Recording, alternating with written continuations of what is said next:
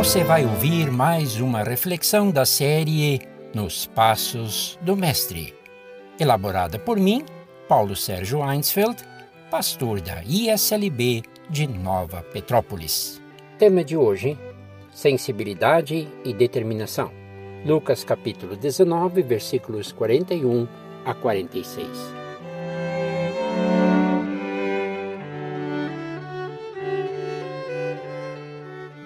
Lucas registra que Jesus chora ao ver a cidade de Jerusalém de perto.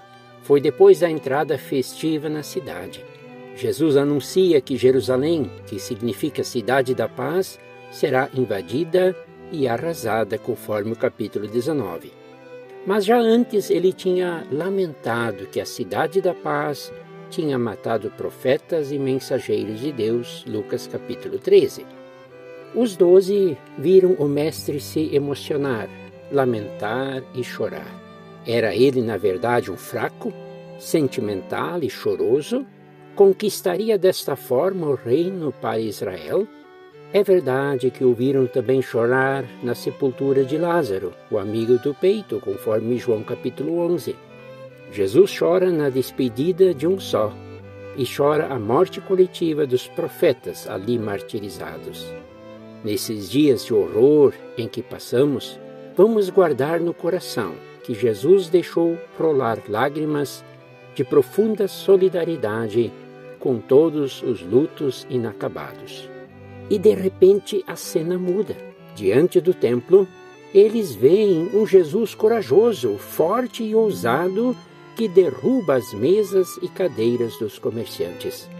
Com um chicote nas mãos, expulsa os vendedores.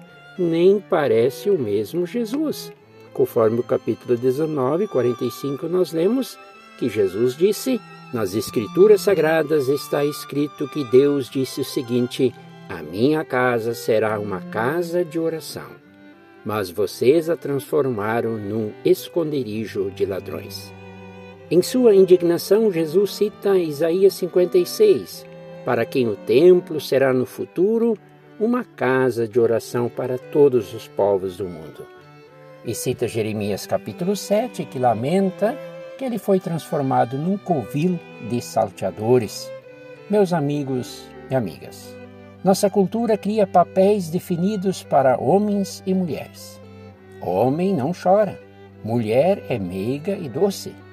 Você vê que em Jesus estão lado a lado a compaixão que sabe chorar e a determinação que sabe expulsar quem afronta a vontade de Deus. Eis o ser humano completo. Seguindo a Ele, seremos plenamente humanos.